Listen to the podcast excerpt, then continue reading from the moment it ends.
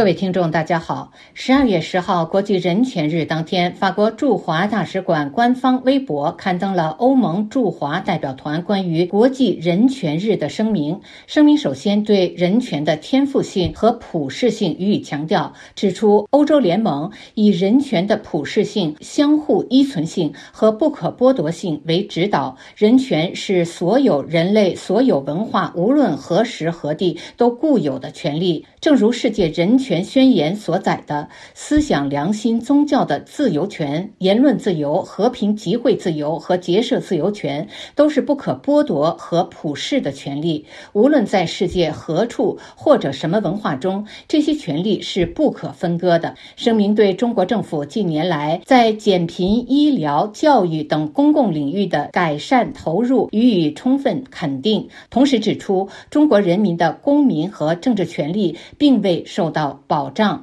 而且在某些案例中，这些权利受到系统性侵犯。声明对中国大量处决死刑犯、司法不透明、强行摘取人体器官、对新疆维吾尔人大规模任意拘留、广泛监控、强迫劳动、强制计划生育、性暴力、对宗教信仰自由的系统性限制予以批评，并呼吁中国政府尊重和保护属于中国所有民族和宗教群体人的权利。声明接下来指出，欧盟对人权捍卫。者、律师和知识分子遭受任意拘留、不公平审判和不公正判决，表示严重关切。特别是常伟平、陈建芳、陈云飞、程渊、丁家喜、高志胜、伊利哈木·土赫提、王怡牧师、许志勇、于文生以及欧盟公民桂明海等许多其他被不公正的定罪、被任意拘留和被强迫失踪的人，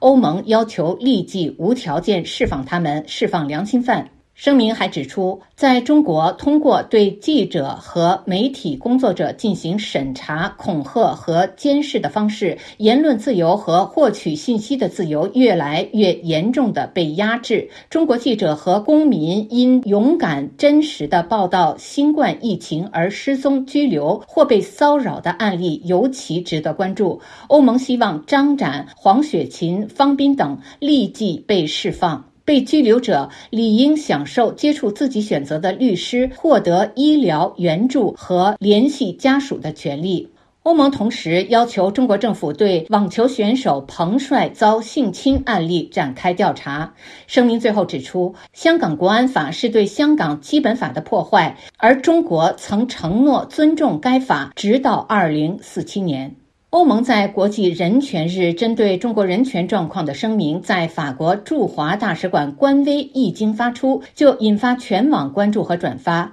网友惊讶地发现，声明内容充斥汉语词典新晋敏感词以及被官方忌惮的人名和事件，但没有被删除，评论区也没有被关闭。正如网友最讨厌的摇滚乐发帖所说：“竟然能发得出来，有些名字根本是打出来。”来账号就秒没了的。网友海东真汉子发帖说：“字字珠玑，谢谢替中国老百姓发声。”网友丁鱼二零二一发帖说：“房间里看不见的大象一览。”网友宝丫丫发帖说：“劝君更尽一杯酒，西出阳关无故人。”送给你们，我的朋友，在国际人权日这一天，你们冒着被消耗的风险发出此声明，意义非凡。我能感受到你们的真切和关怀，谢谢你。你们祝人权与你我同在。网友 x 二幺幺六二发帖说：“死刑和新疆的方面不太支持你的观点。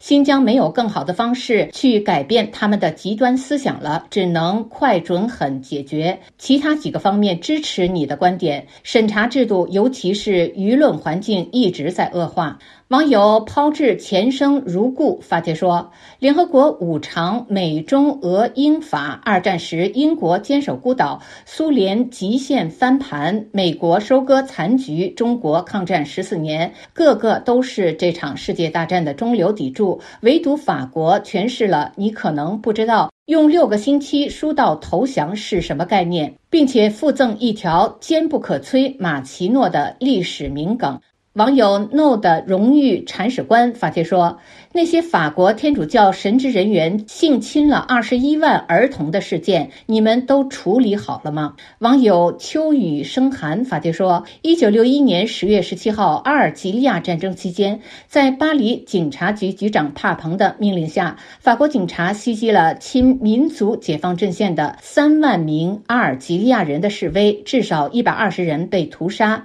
一百三十二年的殖民统治中被屠杀的阿尔及利亚人不计其数，标榜人权的法国政府从未道歉。网友寒草默默发帖说：“人类对某些事物的认知永远避免不了带有不同程度的主观偏见，但彼此知道自己在别人眼中的样子也未尝不是一件好事。”网友于朝一品带刀刺猬发帖说：“你一说现实，就来了一堆考古学家。”网友酷酷九五三二发帖说：“最悲痛的事实莫过于，每当有人指责我们的卑劣的时候，我们是通过指责对方也并不高尚来保护我们脆弱的自尊心，然后就可以继续安稳过着自己鸡零狗碎的日子，而不用受到良心谴责。我们失去了最基本的自我。”反省、自我批判能力，与其说是自大，还不如说是自卑。网友请勿回望发帖说：“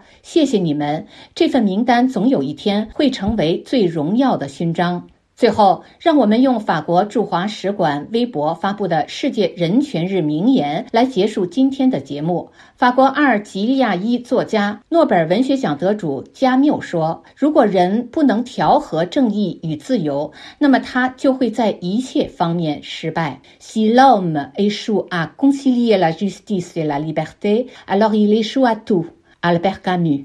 以上是今天的微言微语，我是桑宇。